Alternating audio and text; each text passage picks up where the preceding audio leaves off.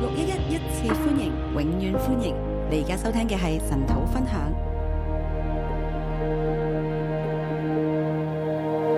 哈利路亞，哈利路亞！感謝神，我哋今朝神土讀羅馬書第六章。感謝神，我們今天讀羅馬書第六章，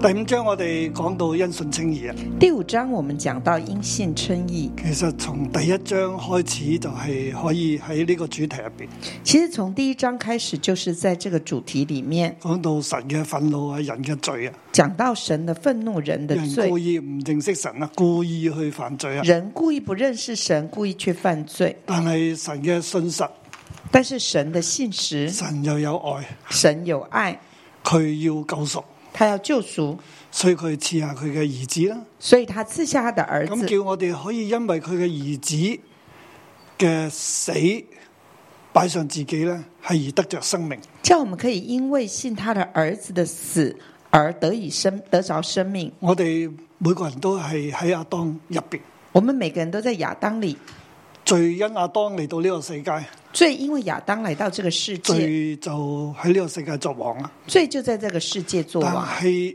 因耶穌基督神嘅兒子嚟到呢個世界，為我哋死，付咗罪嘅代價，但是因為耶穌基督神的兒子，他來到這個世界，付了罪的代我價。哋接受咗呢個救恩，我們接受了救恩，我哋就得生。我們就得生了。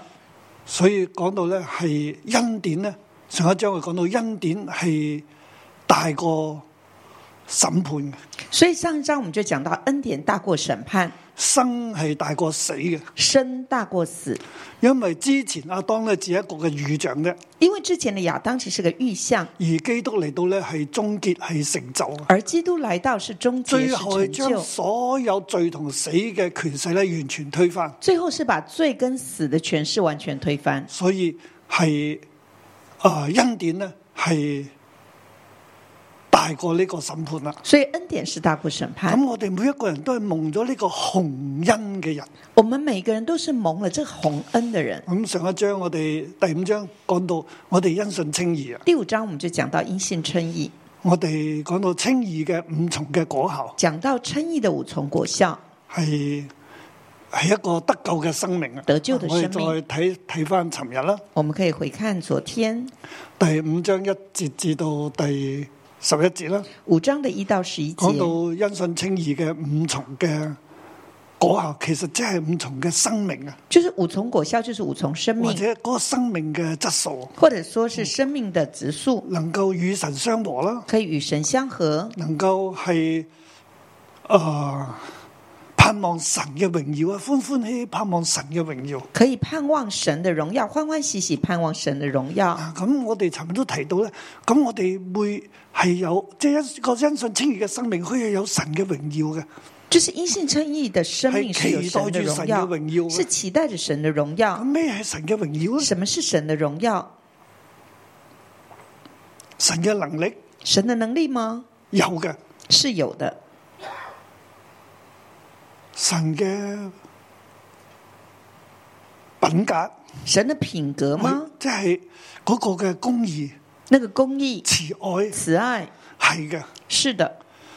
啊、但係我覺得呢度咧更加係講一個我哋成為神嘅兒子啊，但是这里我觉得他更是在讲说，我们成为神的儿有子，神嘅樣式啊。有神的样式，我哋係與神相和，並且係要有神嘅樣式，嗰係神嘅榮耀嚟嘅我们是与神相合，并且我们要有神的样式，这是神的荣耀。啊！有神嘅形象啦，嗯有神喺嘅舊約嚟形講象就係神嗰個形象。在旧约而言，就是神的形象。嗯，所以咧喺患難當中咧，都係歡歡喜喜嘅。所以在患难中嗯也是欢欢呢喜個第喜。三啊。这是第因三，為嗰個患難咧，嗰、個生誒、呃老練啊、忍耐啊，咁呢啲讓我哋有嗰個盼望，那個並且一定患會難、成就，係讓我生老哋練越嚟越好嘅。忍耐，以至于我们有盼望，是会一定会成就，让我们你越来越好。而且呢個過程入邊係聖靈不斷將基督嘅愛澆灌喺我哋入而且邊，在这过程当中，是圣灵不断把基督的爱浇灌在我们的里面。咁第四個咧第四个就係我哋因信稱義咧，就藉住耶穌咧免去神嘅憤怒啊！因信称义就是借着耶稣，我们免去神的愤啊，怒，呢個係消極面嘅。这是消极面。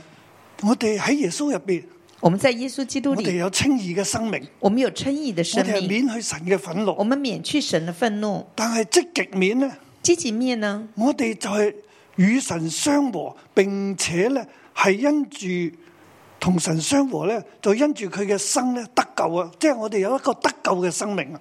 积极面就是我们与神相合，我们有个得救的生命，我哋唔，我哋有神嘅形象啦。我们有神的形并象，且现在咧，我哋嘅生命咧系一个得救嘅生命。并且我们现在的生命是一个得救的生命。啊乜嘢系得救嘅生什命么咧？是得救的生命呢？啊，今日诶、呃或者听日咧都会讲噶啦。今天、明天都会讲。所以我哋话，我我我哋生命嘅得救，唔单止就係啊，我哋系就系诶唔会去地狱啦。我们生命得救不是说啊，我们只是不去地狱是而已的。是的，没错，我们不去但系我地哋狱。唔系话喺呢个地上，我哋有一个得救嘅生命之后咧，我哋可以好似从前咁样样嘅生命，我唔们系嘅。我们不是说我们在这地上有个得救的生命，然后我们又回到从前那个状况，不是的，系同从前唔一樣嘅生命嚟是㗎，跟从前不所一以呢样的個生因命信。稱義嘅果效所帶嚟嘅生命咧，係與以前唔一樣嘅生命嚟嘅。所以这因信称义的果效的生命是跟过去不一样的。呢度我哋暫時咧稱之為得救嘅生命啦。我们就暂时把它称作为得救的生即係命，我哋既與與神和好咧，就要因他的生得救啦嘛。就是我们既与神和好，就要因他的生得耶救了。耶穌係活着嘅，耶稣是活着，咁我哋都係活着嘅。我们也都是活着。所以我哋嘅得救嘅生命咧，有一個嘅特徵咧，我哋就係活着嘅，唔我们係有死嘅我。们得救的生命有一个特质，就是我们是活着的，不是死的。但系我哋講咧，呢、個活着嘅唔係死嘅，我哋常常咧都會 banana 去咗咧，即係話啊唔會滅亡啦。我们说我们的生命是活着，不是死的，我们就会常常搞错 banana 到说我们不会灭亡。其實咧，佢係講我哋有個生命嘅狀態，其实他是在講说我们有一个生同命的神状和态，好，跟神和好，同神連結，跟神连接，我哋嘅生命就進入一個新嘅狀態入边我，們的生命就進入一個新的狀態稱里之為面，得救嘅一個生命，生的狀態里面，稱之為得救的生命，就唔係過去咁啦。就不是過去那樣。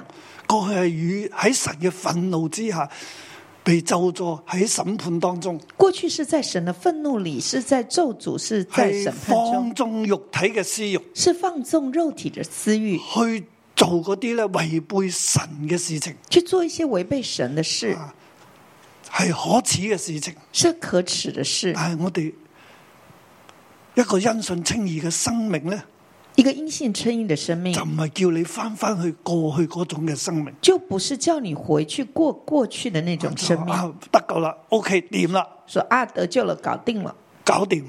搞定。咁現在可以做乜都得現在想做什麼都啊唔行係咁喎，不是這樣。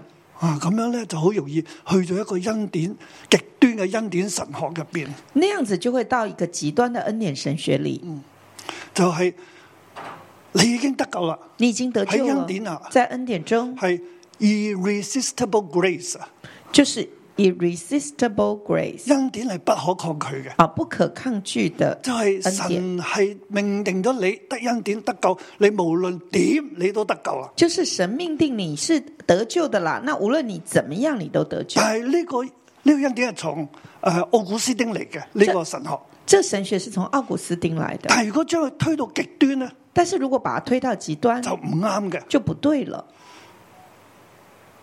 喺神學上咧，幾時咧都係誒兩個 polar 喺度嘅。在神学上都是两个柱子在那儿的，啊，一個係啊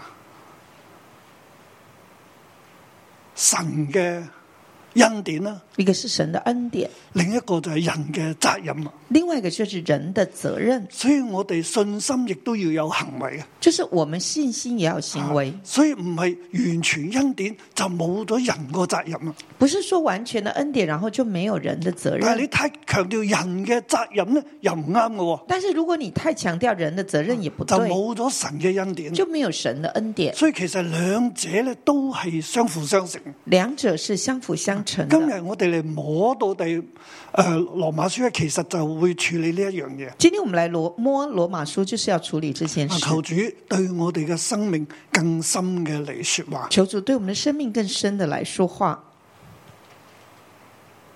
我哋喺恩典入邊我们在恩啊典中就唔係咧可以隨便噶啦，就不能随便，啊、而係咧恩典會帶嚟責任。恩典会带来责任，所以我哋唔好話啊！我哋就採取一個極端嘅恩典神學，所以我们不要说我们要采取一个极端的恩典神学，就我今日已經得救啦，就是我今天已经得無救了，論我點我都得救啦，无论如何我都得救，因為神嘅恩典不可抗拒，因为神的恩典无可抗拒。耶穌為我死嘅救贖不可抗拒， 耶稣为我死的救赎是无可抗拒的，所以我已經洗咗禮，我已經相信，所以我已经洗礼了，我已经相信了，我就係掂噶啦。我就已经搞定了。至於我呢個身體點呢？至于我的身体我喺如地上何，啊點樣生活呢？我在地上如何生活，係另一回事嚟，这是另一回事。甚至係我而家好差、好差、好差，甚至纵使我现在很差、很差、很差，我都可以得救嘅。我都可以得神救，都會赦免嗯我，啊神都会赦免因為我耶，穌已經一次喺十字架上為我死咗啦。因为耶稣已经一次在十字架上为我死了，喺過去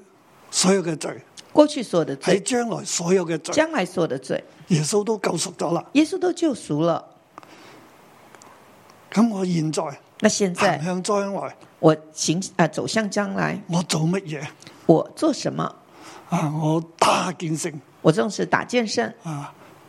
我咧鬧妙妙，我骂妙妙，诶、我咧踢下李安，我就踢一下李安，耶穌都赦免我嘅罪。耶稣都赦免哎我我的未罪。犯之前，神都赦免咗啦。我还没有犯以前，耶神稣都赦知道免我會了犯噶啦神都知道我会神犯都罪，知道我好唔掂噶啦神。都知道我很不行，神都俾我呢個恩典，讓我得救。神都给我恩典让我得所以救我。現在打下列恩係冇辦法㗎。所以现在我打李也没办法，神都知噶啦神也知道。咁你又底下諗啦，那你就想一想吧，你就很会想。啊呢推到咁咧又唔得嘅喎。如果你推得这么近，那也不行的。唔好話耶穌已經贖去你將來所有嘅罪。不要说耶稣已经赎去你将来冇所錯，有耶的罪。穌一次受死咧就贖去全人類嘅罪啊。没错，耶稣一次受死就赎去全人类的罪。咁但係呢樣嘢點樣 work 咧？但是这个东西要怎么样来执行呢？係嘅，是去的買贖到我哋，所他以买赎我们，但係咩？所以關鍵係信心。关键在信心。你係咪真係相信？你真相信你吗？真係相信你就接受啊！如果你真相信，你啊会呢接度受。又去到另一摸到另一個嘅問題啊，这又摸到另外一个问就题，係咪一次信主永遠得救啊？是不是一次信主我永远常得常都救俾？人挑戰呢我樣常常嘢，啊被人挑战这件事，係咪一次信主永遠得救咧？是不是一次信主哎咁我覺永得远關得鍵救就？喺信心啊！我觉得关键是在我相信一信心，次信主永遠得救我，相信一次信主永远得救。但係你嗰個信係咪真係信咯？但是你那个信是真信吗嗱，？如果你呢次信主如果你这次信就主，為咗咧將來可以打李 N 嘅，就为了将来可以打李恩，打李 N 都冇罪啦，打李恩没有罪喽，呢個唔係真係信。这就不是真信心。你一次信主，你一次信主，我去天主教洗禮，我去天主教洗咁礼，跟住我就可以入天主教學校。然后我就可以进天主教学阿校，爸洗禮啊，就加分啦嘛，係爸咪？爸洗礼，孩子就加分，同你都洗埋禮，那连你也一起洗。咁嗰次嘅洗禮咧，嘅嗱果效呢次嘅洗禮就入天主教學校啫，唔係入天堂，那个果校只能进天主教学校，就不是进天堂，明唔明白？明白吗？所以我哋嘅信心，我们的信心因信稱義係講真正嘅信心。因信称义是讲真正的其信實心，稱義之後嗰個生命係好重要，称义之后的生命呢很個重生要命就顯出你嘅信心係點啦。那个生命的重，就是显出你的信心如何。如果我話我已經信主，耶穌已經為我死，如果我说我已经信主了，耶稣为我死，咁我吓過去赦免晒啦吓，啊过去感謝全主赦免，太好了。你有認罪未認罪，神都赦免啦，你认不认，神都赦了，啊，好極端嘅。很极端的。咁今往前行，嗯神往都前俾我好多嘅恩典，往前行，神也给我很多恩啊典，神亦都知道我冇辦法，神也知道我没办所以法，我繼續犯罪，所以我继续犯罪，啊，神都會赦免啦。神都会赦免我。係咪咁樣可以呢？是这样吗？这样咁可以樣係吗？唔可以嘅。這是不如果行的我嘅信心就為咗我將來犯罪，如果我可的可以將來犯罪如果我的信心只是为了将来可以犯罪，啊？呢、個唔係真正嘅信这心。不是真正的信心。咁今日保羅咧就會處理呢個問題。今天保罗就是要处理这个问题。好啦，咁我哋都睇到咧，佢話呢一個有因他的生得救，同埋仲有一個嘅，尋日講到咧就係以神為樂。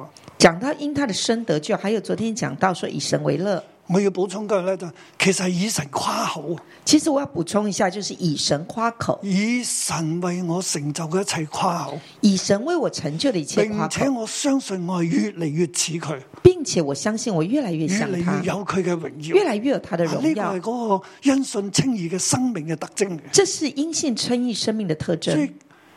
我係咪真係因信稱義咧？我是真我的因信称嘅义信吗？心好重要。我的信心很重要。我真係咁樣相信耶穌啊！我真的这样相信耶我嘅稣吗？生命係越嚟越似神，啊我生命真的越来越是我越嘅来越生像命咧神，係越嚟越榮耀嘅，我的生命是越来越荣並耀的，且我係常常以神誇口，并且我是常常以神夸口，唔係唔係話我可以放縱自己，不是我可以放而纵係我自相己，信神係可以拯救我。而是我相信神是可以拯我救冇我。錯，我係喺仍然好多嘅掙扎。没错，我仍旧还有很多好似的使徒保挣扎。羅去寫羅馬書嘅 時候，其實係佢生命好成熟嘅時候啊，好像使徒保罗写罗马书的时候，他的生命已经很成熟應了，該係主後五十七年，应该是主后五十七年，係佢傳道咧都已經廿幾年啦。他传道已经二十几年了。佢仲話喺罪人中我係罪魁嚟嘅，他还说，罪人中我是罪魁。佢仲有良心同情慾嗰個嘅交戰。他还有良心跟情欲的交战，所以我哋信咗主咧，我哋冇，我哋已經得佢一個得救嘅生命咧，你係會咁樣去爭戰，所以你信了主，你有个得救的生命，你是会这样子去征战的。而我我哋就要去爭戰。我们就要征战，而唔係話啊，我哋信咗主啦，咁我哋唔使爭戰啊，你想點就點啦。而不是说信了主，然后不用征战，然后想怎样就啊怎呢样。呢個係嗰個真正嘅信心。这是真正的信心。咁我哋就尋日咧，從十二節去到二十一節咧，就係、第五章就啊嗰、個嘅。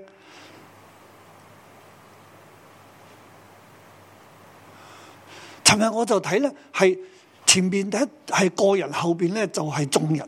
前面我看前面是呃，就是講個人，那十二节以後就是講眾人，嗰、個因信稱義那個因信嘅稱果義，效臨到眾人。就是因信稱義的果效臨到眾但我人。講完之後，我翻去我再思想，講完了，我回去再想。我覺得下半呢，五章下半其實係繼續解釋緊前邊，其實我覺得五章後半是繼續在解釋即前係面，哎因信稱義嘅生命點樣 work out 出嚟呢？就是因信稱義的生命是怎麼樣去執佢行嘅出來， mechanic 佢 organism 係點樣運作呢？它是怎麼樣的去運作呢？它的 mechanic 跟咁第 organ 五章嘅一機體呃是怎麼運作下半呢，就講到呢係罪啊，即係生命呢係勝恩典係勝過罪惡嘅。下半就講到說恩典勝過罪惡，系嗯过犯咧不如恩典過犯不如恩嘅，典啊。其實佢用嘅係恩賜啊。其實他他用了恩呢、賜個這個恩字，賜其實咧就係嗰個得救嘅生命啊，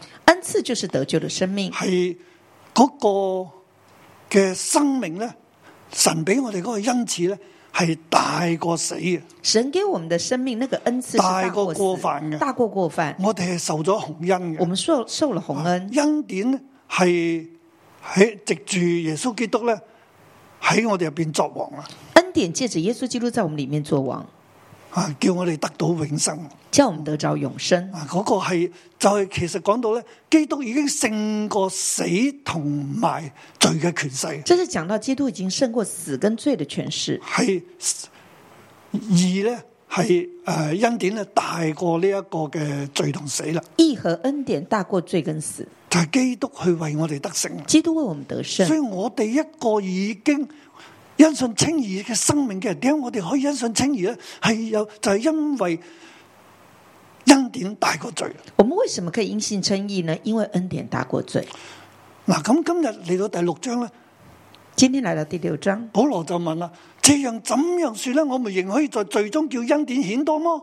保罗就说：这样怎么说呢？我们仍可在最终叫恩典显多吗？冇錯，恩典作王啊，恩典大過罪啊。没错，恩典作王，恩典大过咁係咪罪。喺恩典之下，我哋就可以繼續犯罪呢？那是在恩典下，我们就可以继续犯罪吗？有啲人就會講啊，咁樣我犯得罪越多，咁啊越顯明恩典越大咯。那有的人就会说：哎，我犯的罪越多，我就显得恩典越如果大我。犯咁少罪啊，呢、個恩典都唔係好大。啊那如果我犯那么少的罪，那恩典也不是很呢、個大。係歪理嚟这嘅。是歪理。啊，保羅就話斷乎不可。保罗就说：断乎不可我。們在罪上死了啲人，岂可仍在罪中活呢？我们在罪上死的人，岂可仍在罪中活着呢？就係矛盾嘅。我哋已經啊係已喺罪入面死咗，我哋點樣再會喺罪入面仍然讓罪活着呢？我们已经在罪上死了，我们怎么还可以在罪中活着呢？啊，我先講講呢一章嘅標題啦。我先讲这一章的标题：與基督聯合与基督联合，鬥點，逗点，從罪和死得釋放，从罪和死的释或放，者係從或者啊自由。或者是自由；與基督聯合，与基督联合，或者係藉着洗禮，借着洗礼，從罪和死得釋放，或者得自由。从罪和死的释放，或者是得自由。呢度保羅咧喺第一節至到第十一節保罗在一到十一节講咗一個嘅禮儀。讲了一个礼仪呢、，個禮儀嘅意義，这个礼仪的意义，呢、個禮儀就係洗禮啦。这个就是洗礼。洗禮嗰個屬靈嘅意洗礼属灵的意義，啊唔义，單止係頭腦嘅意不義，只是头脑而的係意洗义，禮入边我哋會經過是洗礼里面我们会经过呢個儀式。经过那个仪式，其實神就喺當中嚟作工。神就在当中呢、個做儀工。式嘅真正嘅意義喺邊度咧？仪式真正的意义在哪里？吓、佢喺呢度講啊。他就在这里说其，實佢個意義咧，就係我哋呢個洗禮就與基督同死，亦这个仪式就是这个洗礼，就是与基督同死，都係同活。也同活。所以經過洗禮咧，我哋與基督同死同活。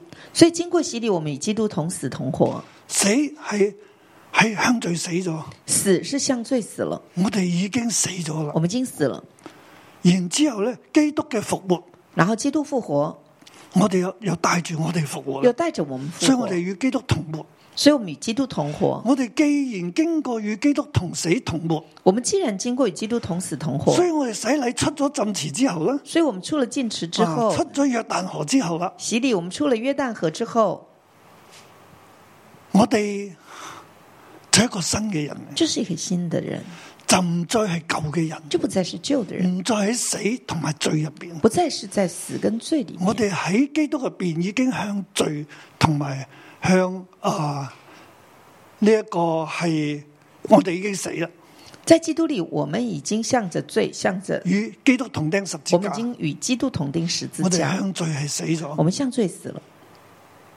我哋都跟住基督活啦，我們也跟着基督所以活我哋了。就唔再留喺罪入边，唔再留喺死入边啦。所以我們就不再留在罪里面，不再留在死里面。嗱，所以第三節話：岂不知我們這些受洗歸入基督耶穌的人，是受洗歸入他的死麼？第三节就说：“岂不知我们这受洗归入基督耶稣的人，就是受洗归入他的死吗？”所以我們藉着洗禮歸入死，和他一同埋葬，原是叫我們一舉一動有新生的樣式，像基督藉着父的榮耀從死裏復活一樣。所以，我们借着洗礼归入死，和他一同埋葬，原是叫我们一举一动有新生的样式，像基督借着父的荣耀从死里复活一样。我哋與基督同死我们与基督同死同活，同活係，叫呢一個復活嘅生命呢，係一舉一動有新生嘅樣式。是叫这个复活的生命一举一动有新生的样式。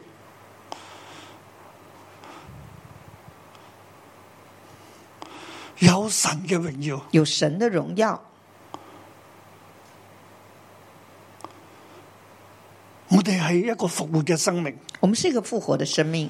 即系我哋洗禮之後咧，就係有新生嘅樣式啦。我们洗礼后就有新生即的係話样一個式，因信稱義嘅生命咧，一个因信称义的生你呢命。個洗禮係有效嘅，这洗礼是你有真正效嘅的，信心啊真正的信心，經歷過呢一個咁樣嘅洗禮啊，经历这样的洗礼，我哋出翻嚟，我哋就係有生命啊！我们再出来，我们就有生命，我哋係脱離罪同埋死啊！我们脱离罪跟死，一舉一動有新生嘅樣式，一举一动有新生的样式，好似基督藉住父嘅榮耀從死裏復活一樣。好像基督借着父的榮耀即从啊死係基里督嗰复活個。經歷，我哋都係我哋嘅經歷。基督的经历也是我们的经历，我哋係有父嗰個榮我耀，们有父的榮耀，勝過罪同埋死嘅能力。胜过罪跟死的能力。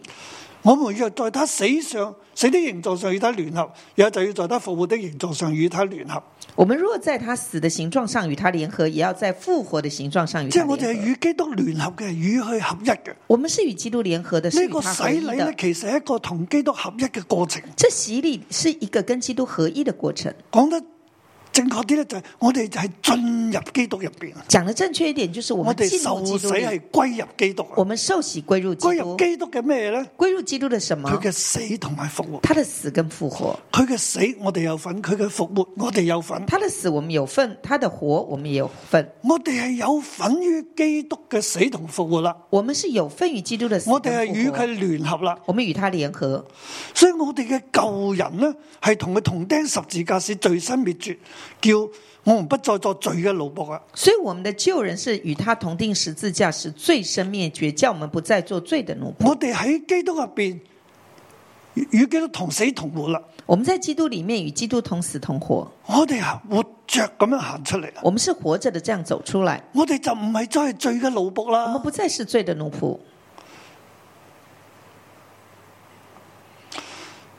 因為已死嘅人已經脱離了罪啦。因为已死的人是脱离了罪，原來我哋喺基督入边，我哋脱離咗罪。啊原来我们在基督里已经脱离了罪。我哋若與基督同死，就信必與他同活，因為知道基督從死裏復活，就不再死，死也不再作他的主了。我们若是与基督同死，就信必与他同活，因为知道基督既从死里复活，就不再死，死也不再做他的主了。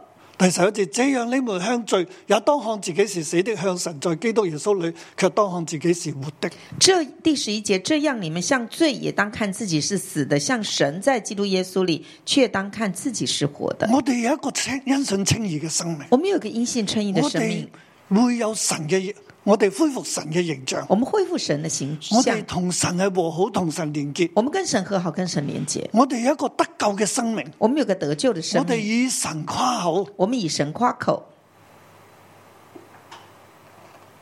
我哋支取基督嘅生命嘅能力，我们支取基督生命的能力，支取佢嘅恩典，支取他的恩典，佢嘅恩典，佢嘅洪恩作王。他的恩典，他的洪恩作王。我哋喺佢入边，我们在他里面，其實我哋呢度咧就解釋，咁我哋咧係透過洗禮这里就解释说，我们透过洗礼歸入基督，归入基督，喺基督入边咧，在基督里，我哋已經係靠住基督勝過罪同埋死。我们已经靠着基督胜过罪跟死我。哋唔再作罪嘅奴仆啊我！们不再做罪的奴仆，我哋係有生命嘅。我们是有生命的，一舉一動有新生嘅樣式，一举一动有新生的样式。所以再講翻呢，即係一個因信稱義嘅生命咧，所以再回头讲说，一个因信称义的生佢命，係一舉一動有新生嘅樣式，他的一举一动有新生的唔样式再，係舊嘅模不樣。再是旧的样式、旧的模样。佢要睇我，我哋要睇自己啦。我们要看自己，我哋向罪係死咗啦，我们像罪是死的，因為我已經死咗嚟啊，因为已经洗礼了，信心嘅洗禮，信心的洗礼嗰、個有得救嘅，其實有個得救生命嘅信心，是一个有得救生命的信心。我哋有嗰個生命，我们有那个生我命，就睇自己向罪係死咗，我们就看自己像罪是死的，向住神我哋係活着，向着神，我们是活着的，我哋同神連結啊嘛，同神相連啊嘛。我们跟神相连，我哋有神嘅形象啊我，们有神的形象。咁神做我哋放我哋喺呢個世界上，神造我们，放我將们佢在这嘅个世形象上，俾我，把他们形把他又们同形我象哋给我連们，結。其實神有個心也意，跟我们连接，他有心意。我哋要恢復翻人呢，作為人被造嘅人，我们要恢复一个被造的帶住人，神嘅形象，带着神的形有住象，神嘅榮有耀，神的荣嗰耀，種嘅生命喺地上嚟生活。那个生命来地上生活。呢個生命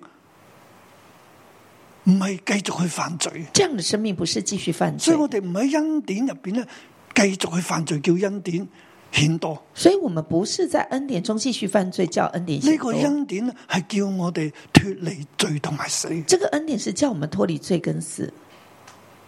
如果我哋話我哋係蒙恩，如果我们说我们蒙我哋可恩，以繼續去犯罪我，们可以继续犯罪，吓以恩典嚟 justify 我哋嘅罪，用用恩典来衡量我们的罪，嚟將我哋嘅罪係合理化，就是把我们的罪合理化，成為我哋犯罪嘅藉口。成为我们犯罪的借口。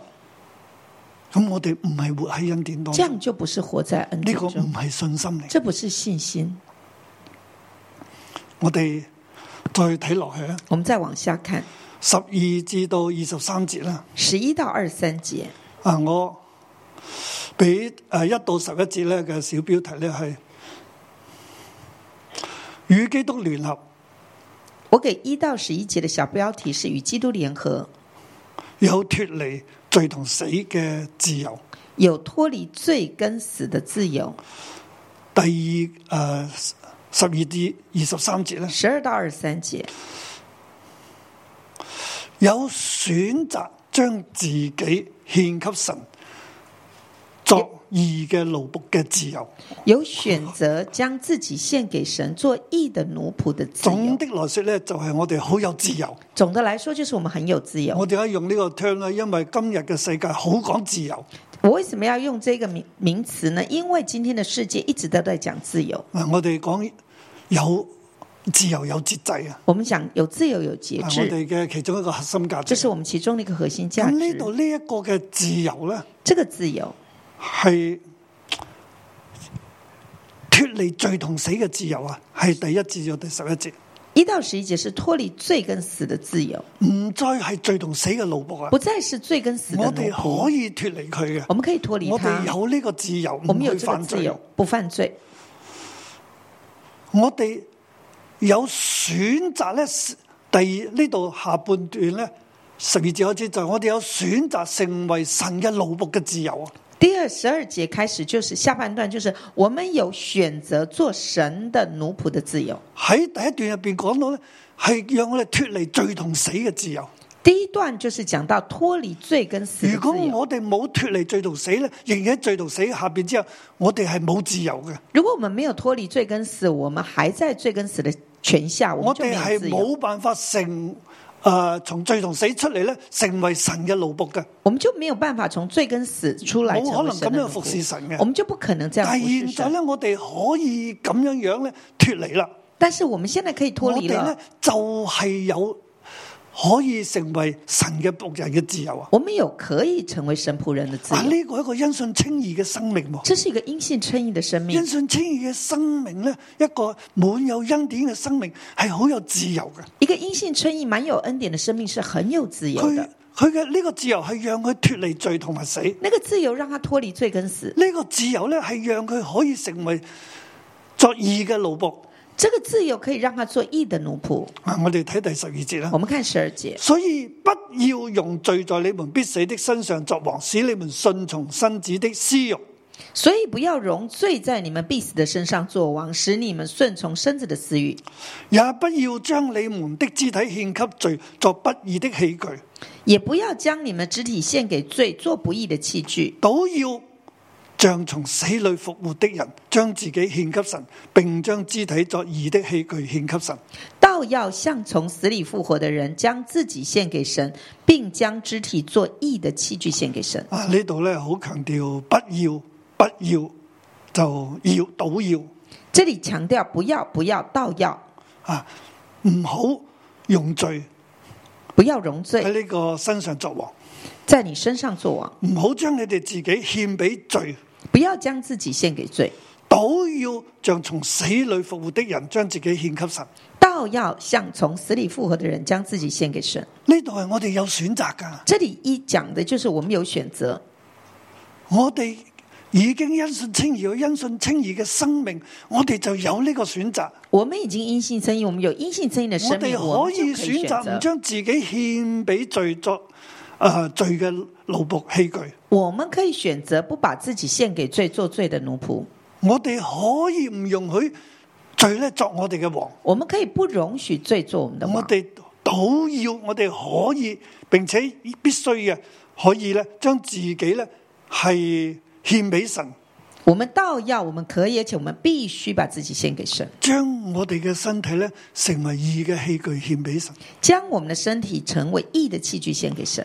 呢度第十四節，罪必不能作你們的主，因為你們不在律法之下，乃在恩典之下。罪必不能做你们的主，因为你们不在律法之下，乃在恩典之嗱，下啊保。羅又再處理另一個問題，律法嘅問題啦。保罗又在处理另外一个问题，就是律法的问咁我题。哋喺恩典之下，我们在恩典之下，喺耶穌入边，喺恩典下边，在耶稣里面，在恩典之下，即係領受因信稱義嘅恩典，领受因信称义的恩典。係稱義喎。因信称义我，哋睇我哋自己為義，我们看我们自己为义，睇自己喺神入边，我哋係活着嘅。看自己在神里面是活着的。咁對猶太人嚟講，律法又點呢？对犹太人而言，律法又怎么样咁？律法冇效咩？律法无效吗？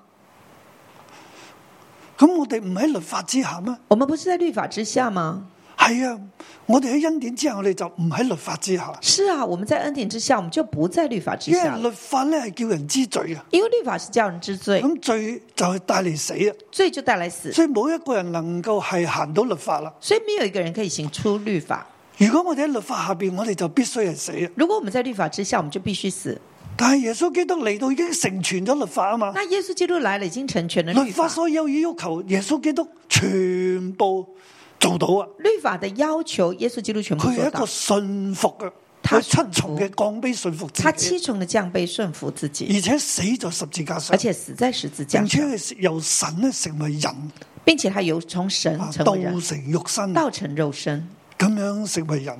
嗯这样成为人。啊，我見到我哋阿 Tim 喺度啊。我看见 Tim 在这，系啊，吓、你上次咧喺十分鐘講到咧，你話耶穌就離開地球咧，你在十嗯分钟讲到的时候说耶稣离开地球，其實我特別咧要更正呢樣嘢，我特别要更正这件事，因為有一啲嘅神學咧就將耶穌當係星球人嚟嘅啫，因为有些神学是把耶稣当做外星人，吓、啊就係當耶穌去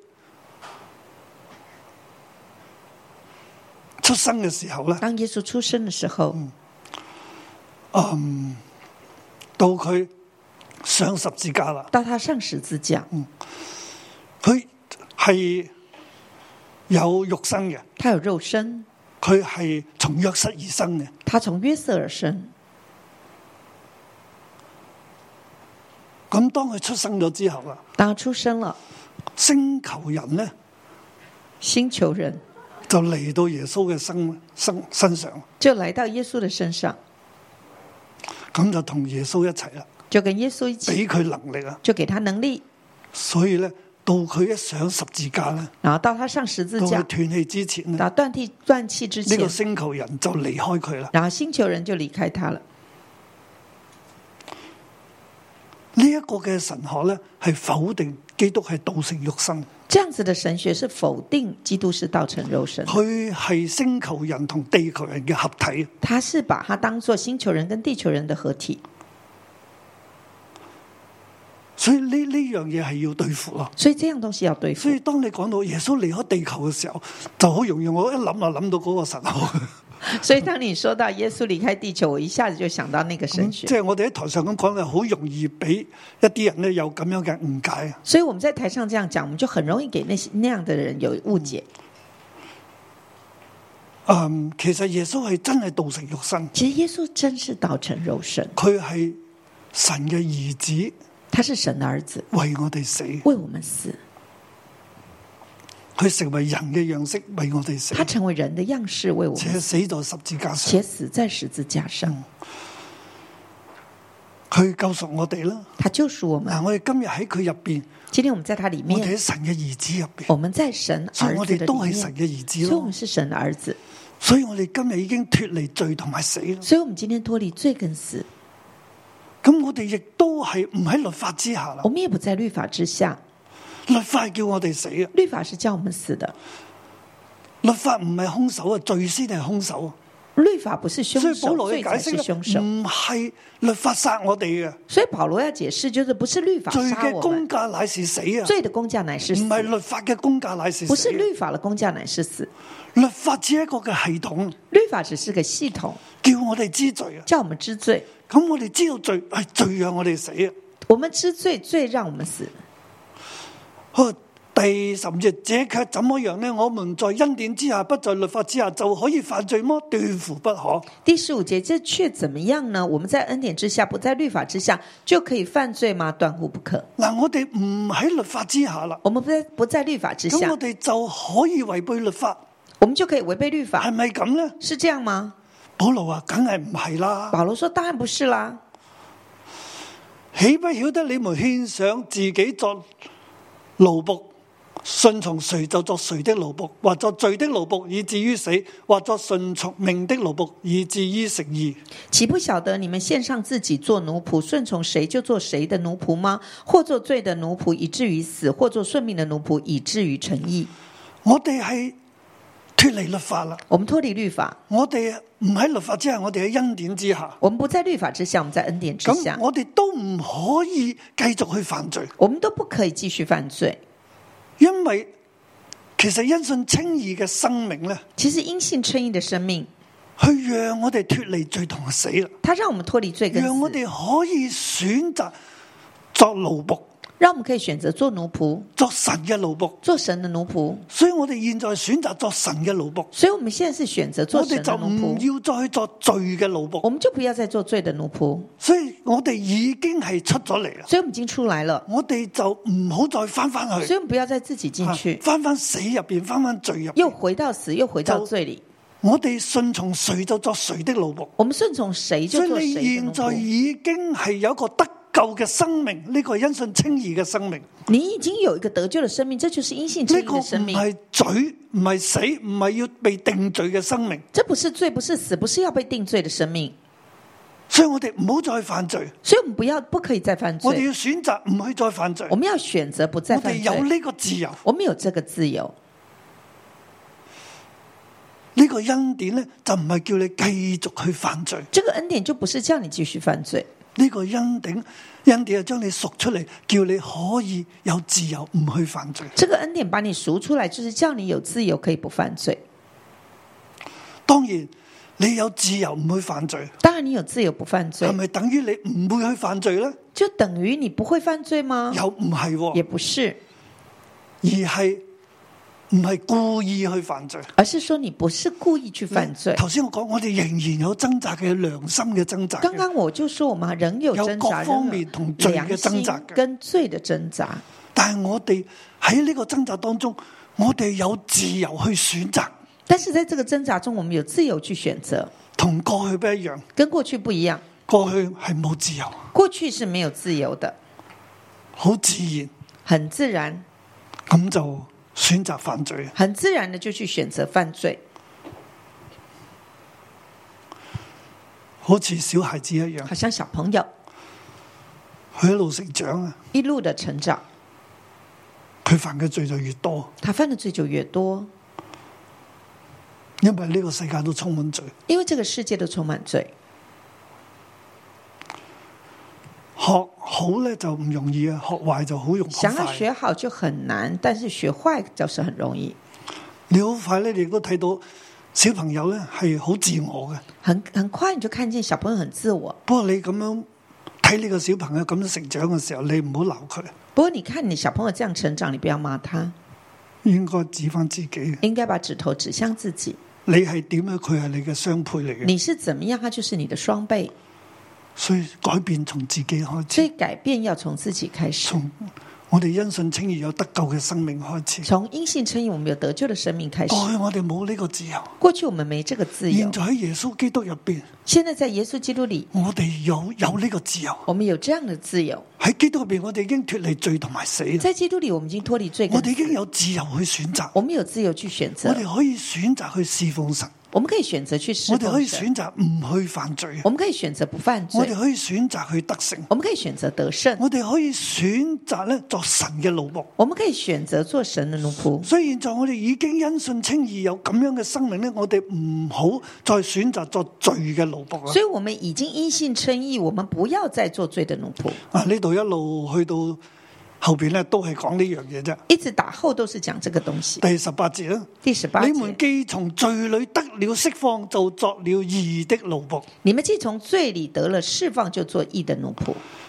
第十九節嘅下半，十九節的下半，現今也要照樣將肢體獻給義作奴仆，以至於成聖。現今也要照樣將肢體獻作義的器義，獻給義做奴仆，以至於成聖。我哋係可以選擇咧，將自己獻俾神作義嘅奴仆，我們可以選擇把自己獻給神做義的而奴喺呢仆。個選擇不斷選擇嘅過程入邊，而在這個不斷選擇的過程裡，我哋係越嚟越成聖，我們就越來越成即係聖，有有基督嘅生命，有基督的生命有。神嘅樣式，有神的樣式，係我哋所盼望神嘅榮耀，是我们所盼望神的荣一個耀，榮耀嘅生命，那個荣耀的生命同神連結，跟神連結，代表住神，代表神向住萬有向着萬有去祝福萬有嘅去神。祝福萬有。弟兄姊妹咁，神今日揀選我哋。弟兄姊妹，神今天揀選我們，系要我哋向好多嘅人将神而嚟嘅祝福系去俾佢哋。是要我們向許多的人把神給我們的祝福去給出去。神拣选亚伯拉罕，神揀選亞伯拉罕，乃系要叫多国得福。啊乃是要叫多國得福。嗯神今日拣选六一日，神今天揀選六一，拣揀选你同埋我，選你跟我，乃系要叫我哋嘅城市、我哋嘅国家，要全世界好多嘅人因我哋而得福。乃是要叫我們的城市、我們的國家，還有全世界很多人因我們得福我。哋要同神连结啊我！们要跟神連我結哋。要系将自己献俾神，我们要把自己献给神，作义嘅器具啊。做义的器具最。后第二十一节啦。最后二十一节、二十二節啊！二十二节，但現今你們既從罪裏得了釋放，但现今你们既从罪里得了作释了放，神的奴仆，做了神的奴就有嗯仆，成聖的果子，就有成圣的果子，那結局就是永生。那结局就是永生。有成聖嘅果子，有成圣的果子，收取永生。收取永其生。實呢個果子呢，係證明你係有永生。这个果子就证明你有永生。如果我哋話我哋相信啦，如果我们说我们相我信，哋繼續去犯罪啦，我们继续犯罪，啊，你係仍然會喺罪入邊。你就仍旧活在如果罪我中。哋相信我哋領受恩典啦，如果我们说我们相信我我们领哋受恩喺恩典，典之下，唔喺律法之下我啦们。在恩典下，我们不在哎但係我律法下，哋繼續唔受律法約束，所以可以繼續去犯罪。我们不受律法约束，我们就继续犯罪。其實你就係選擇作罪嘅奴仆，其实那就是在选呢择個做唔罪的奴係因仆，信稱義嘅生命那。不是因信称义的嗯哎生因命信。稱義嘅生命因係信生命的称称生命是我脱離罪同埋死，我脱离罪跟死，我有呢個自由，我有这个自由，作神嘅奴仆。做神的奴仆，我選擇作神嘅奴我仆，选择做神的奴結仆，成聖嘅果子，结成圣的果子，顯出我有永遠嘅生命。显出我有永远的生命。神嘅榮耀喺我身上，神的荣耀在我身上，我帶住神俾我嘅使命我带着神给我的使同命，埋祝福，还有祝福，祝福萬國萬民祝。福万国万民。呢个系神俾我哋嘅心意。这是神给我的心意。弟兄姊妹，今日你系企喺边度呢？弟兄姊妹，今天你站在哪里？我哋当然系企喺恩典之下啦我。们当然站在恩典但系之呢个恩下，典唔系叫我哋继续放纵自己，但是这恩典不是叫我们继续放纵自呢个己，恩典系俾我哋有自由。这个恩典是给我们有自由我，哋系神嘅儿子，我们是神的我哋系儿子神嘅代我表，们是神的代表，我哋有神嘅荣耀，我们有神的荣耀。我哋可以选择，我们可以选我哋择，有呢个自由，我们有这个自由，起嚟作神嘅奴仆，起来做神的奴仆，信服佢，顺服他，将祝福带到万国万邦。把祝福带到万国万邦。起码先将祝福带到你嘅屋企，起码先把祝福带进你带家，到你嘅小组员。带进带给你的组员。求主祝福我哋。求主祝福我们， Let's all stand and worship our Jesus. Lord, you have set us free by your grace. So, Lord, we no longer be the slave of slave of sin and fear. Lord, we praise your name because of your amazing grace. Lord, we praise your name. Amazing grace, how sweet the sound that saved a wretch like me. I once was lost, but now I'm found. Was blind, but now I see. Amazing grace.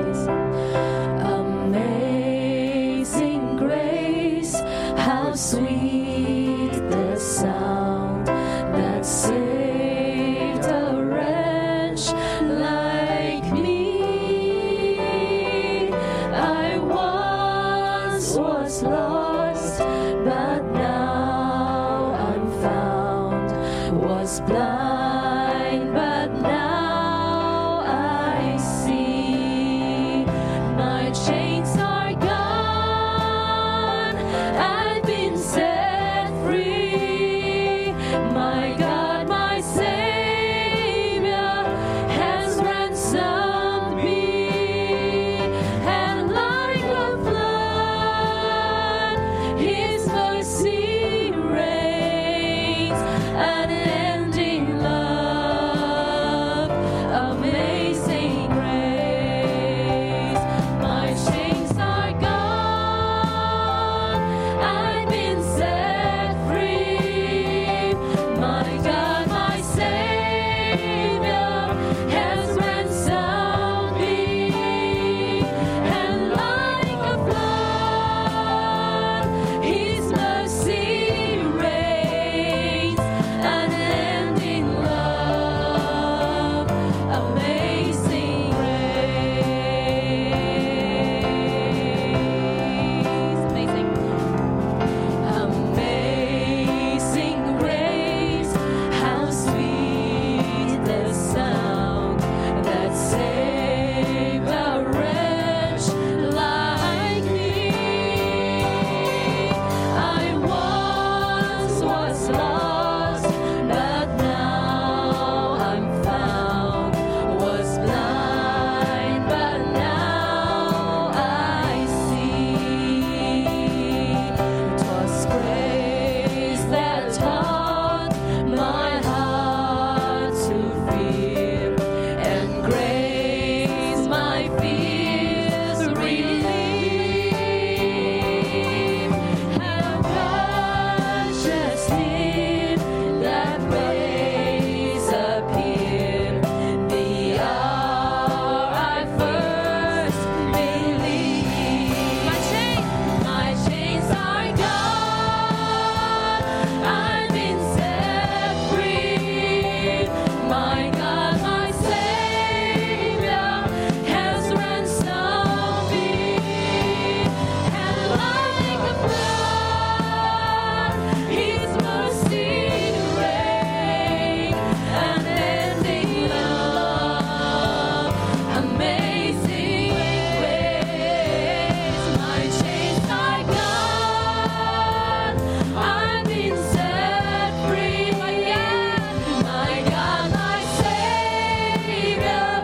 mercy reigns. Unending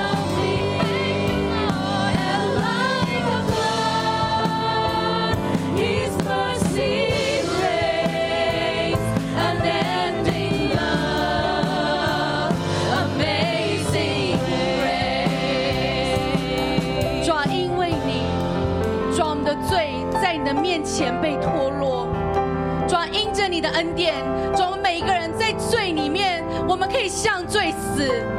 弟兄姐妹，我们一起同声的开口，因为神的恩典使我们推脱离罪的权势，使我们不再做罪的奴仆。因着神的恩典，我们才能够脱离罪。我们一起同声的开口来感恩神怎么样带领我们远离罪。我们一起同声的开口，主，我们感谢赞美你，主啊，都是因为你的恩典，主啊，使我们可以脱离一切的罪。主啊，过去我们在酗酒的里面，主啊，过去我们在贪婪的里面，主啊，过去我们在欺骗的里面，主啊，过去我们在情欲的最终里面，主啊，甚至我们在隐蔽的里面。主耶稣，谢谢你，谢谢你的恩典，使啊感謝你，主，我哋多謝你嘅洪恩厚愛。我哋每一個都係蒙恩嘅罪人，主，我哋喺呢個世上，我哋常常嘅嚟到犯罪，虧欠神你嘅恩典，但係神你卻以恩典待我哋，讓我哋能夠與基督同死。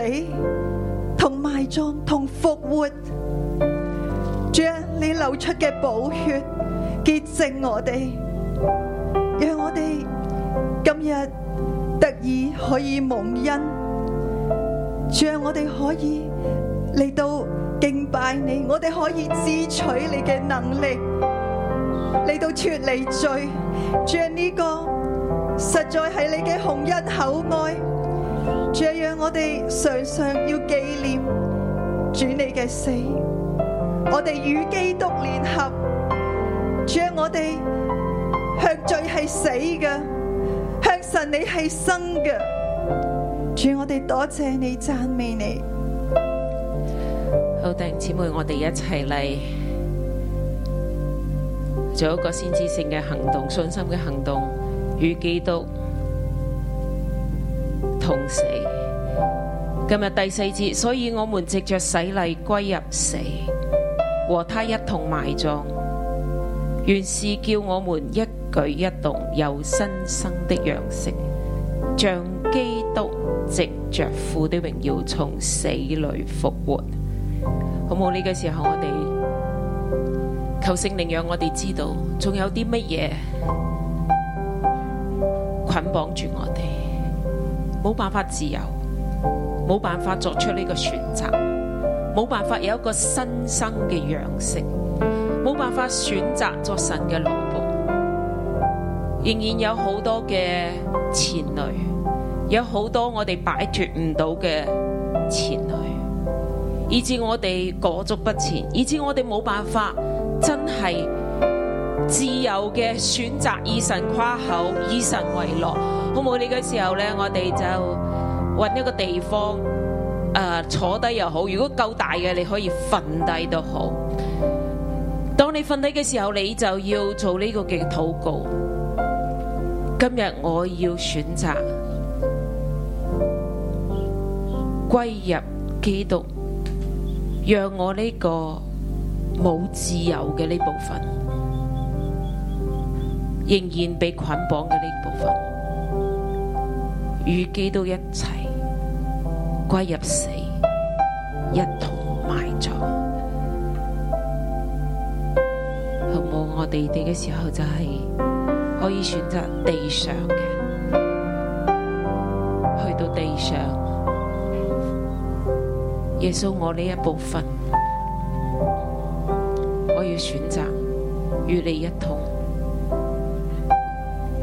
归入死，可以揾嚟到前边都可以揾一个地方，你瞓喺地上，就话呢一部分，我今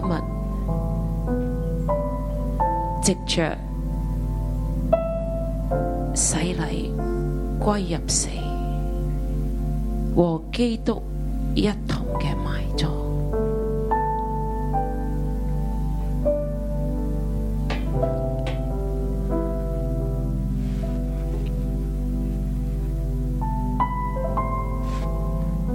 如果你夠地方，你可以張開你嘅雙手，與基督聯合。系让我哋嘅罪身喺亚当入边嗰个罪身，喺亚当入边嗰个冇办法唔选择罪，冇办法唔犯罪。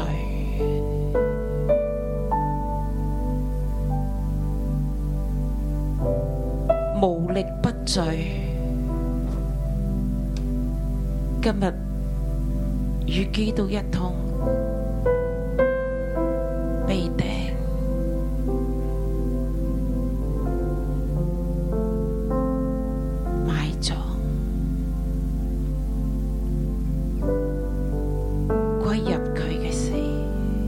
啊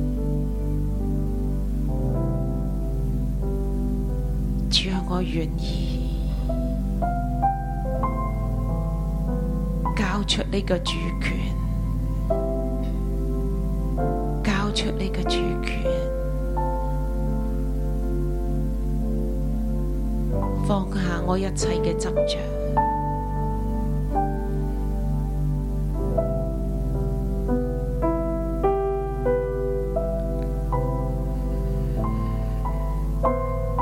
我選擇我嘅罪身與基督同釘同埋。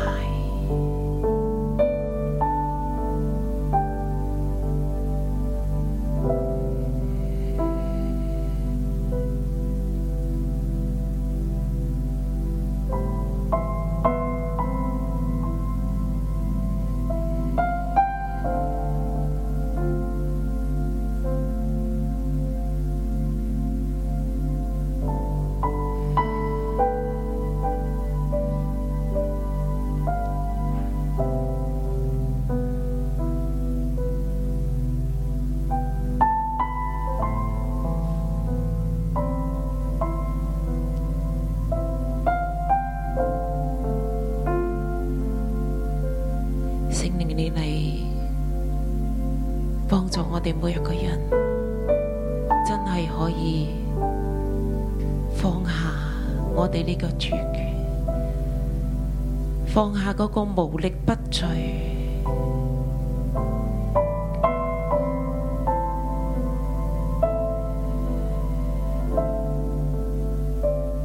释放我哋，释放我哋。释放我哋。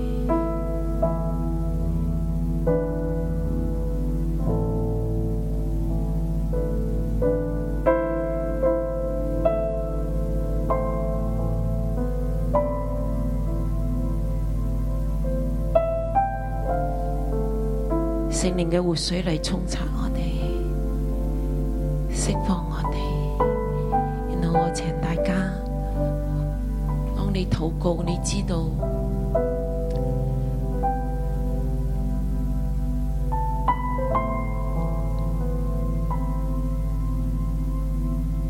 透过放下，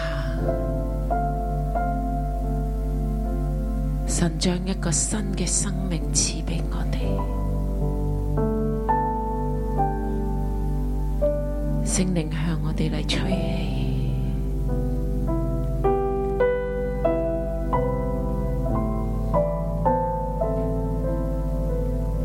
我们若在他死的形状上与他联合，也要在他复活的形状上与他联合。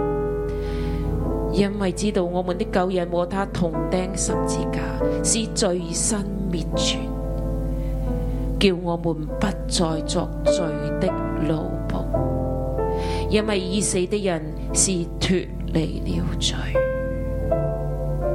我们若是与基督同死，就信必与他同活。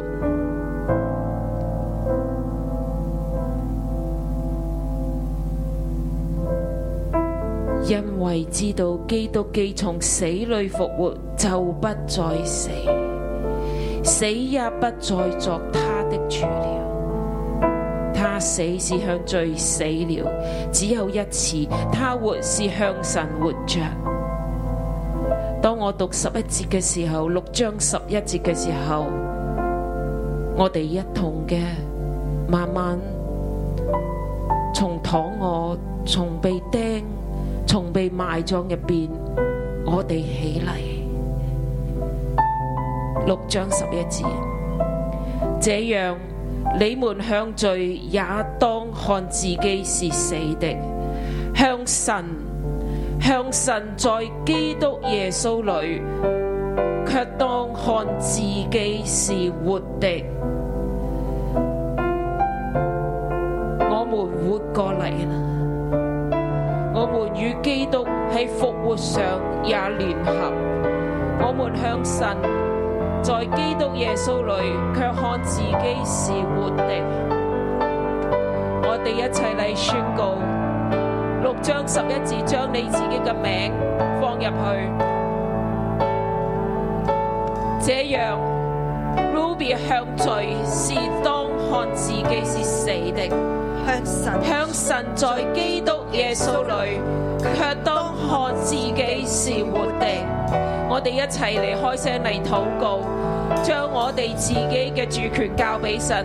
话神啊，我要从你嗰度要得着自由，我选择，我选择一个新生嘅样式，我选择我向基督在耶稣基督里系活嘅，系活喺一个新生嘅样式入边，系活喺恩典之下。我哋一齐同声开口，为自己嚟祷告，为自己嚟宣告。不用罪喺我哋身上作王，不要将我哋嘅肢體獻給罪，倒要像從死裏復活的人，將自己獻俾神，將肢體作義嘅器具獻俾神。主啊，我哋就係奉你嘅命嚟宣告，我哋。要像從死裏復活的人一樣，將自己獻俾神。将自己献俾神。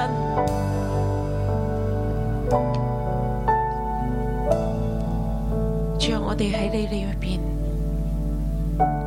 我哋已经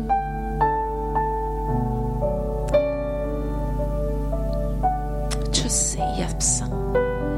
啱啱经过嘅系出死入生嘅经历，我哋进入基督入边。我哋归入基督入边，我哋就有自由，我哋就可以选择将自己献俾神作神嘅奴仆，将自己献俾神作义嘅奴仆，将自己献俾神活喺恩典之下，活喺恩典之下，有自由，有选择，不再犯罪，不再犯罪。咁我哋而家就喺我哋嘅座位上自由嘅行，自由嘅行，跟住一邊行一邊嘅嚟禱告。我選擇跟隨，我選擇將自己獻上，我選擇過去我哋行唔出嚟嘅，過去我哋覺得冇自由嘅，今日呢一切都要脱落。我哋進入另一邊禱告，一邊行，我哋一邊進入另方言嘅嚟禱告。主啊，我係一個自由嘅人，主啊，我喺基督入邊係有真自由，因為我已經放下咗，我就得着呢個嘅自由。過去我所執着嘅，我今日已經放下啦，而我得着嘅就係基督入邊嘅自由。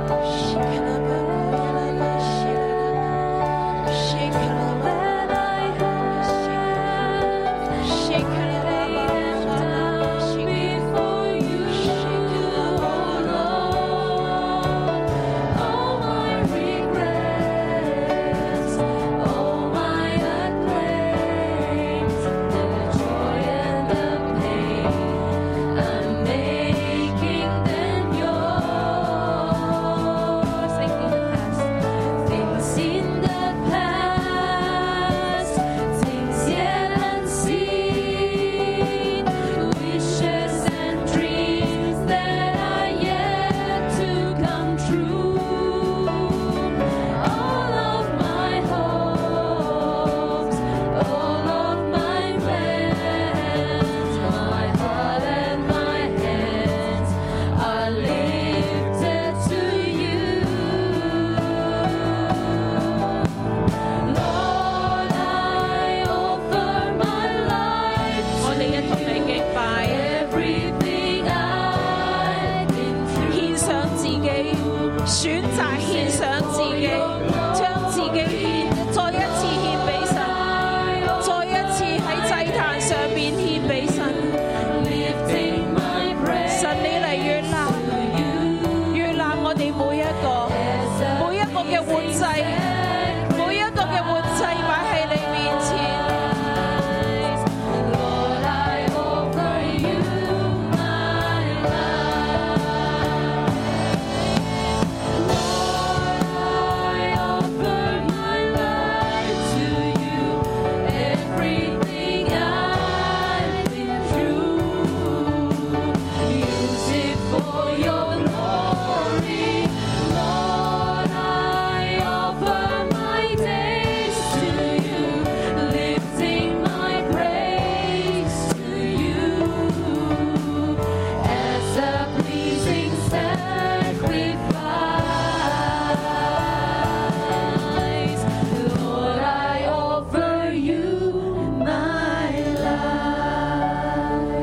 姊妹，我哋舉起雙手，弟兄姊妹，我们举起双手，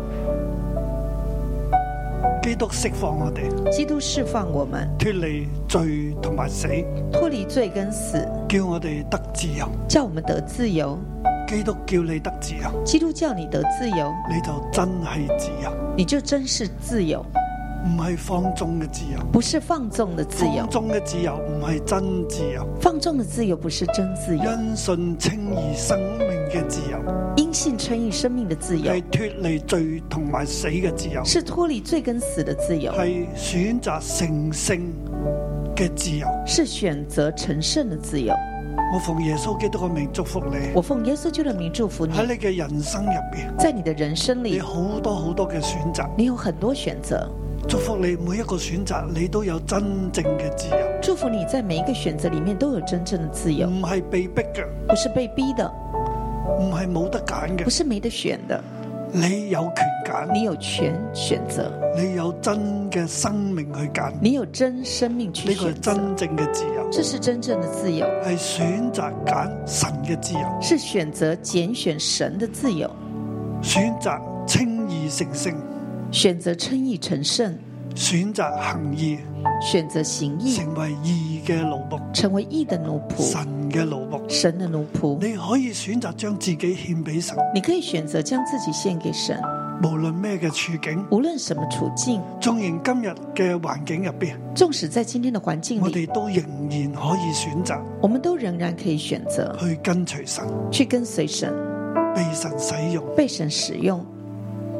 聖靈，求你施恩，既然圣灵求你施恩，將呢個真嘅自由喺基督入邊俾我哋每個人。把这个真自由在基督里给我们每喺一哎夫位妻。嘅關係入邊，我哋在夫妻選擇真嘅自由，在夫妻关系里，我们选择真自由，選擇誠性稱義。选择诚圣称义。喺我哋嘅職場入邊，在我们职场里，俾我哋有一個真嘅自由，给我们有个真自由唔，被金錢捆綁，不被金钱捆绑，唔被人際關係捆不綁，被人际关系捆唔绑被，罪惡嘅權勢所捆不被綁。罪恶的权势所捆我绑哋。選擇跟隨我你，们选择跟随你，主啊，你俾我哋嘅能力，主，你给我们的讓能我力哋，勝過一切嘅艱難。让我们胜过一切的艰难，让我哋可以常常欢欢喜喜嘅盼望，让我们可以常常欢欢喜喜的盼望，盼望神嘅荣耀，盼望神的荣耀，盼望神嘅能力，盼望神的能盼力，望神嘅掌权，盼望神的掌盼望权，神嘅心意完全嘅成就喺我哋中盼望间。神的心意完全成就主在我啊，们你当将中呢。一份嘅生命嘅力量赐俾我哋每个弟兄姊妹，主啊，你把这样一份生命力赐给我无们每个论喺弟兄线姊上妹，嘅喺现场嘅，无论现场弟兄线上，姊妹神啊，你都赐福，神你都赐福，奉耶稣基督嘅名祝福你。奉耶稣基督的名祝阿福你，门，阿门。多谢主。感谢主。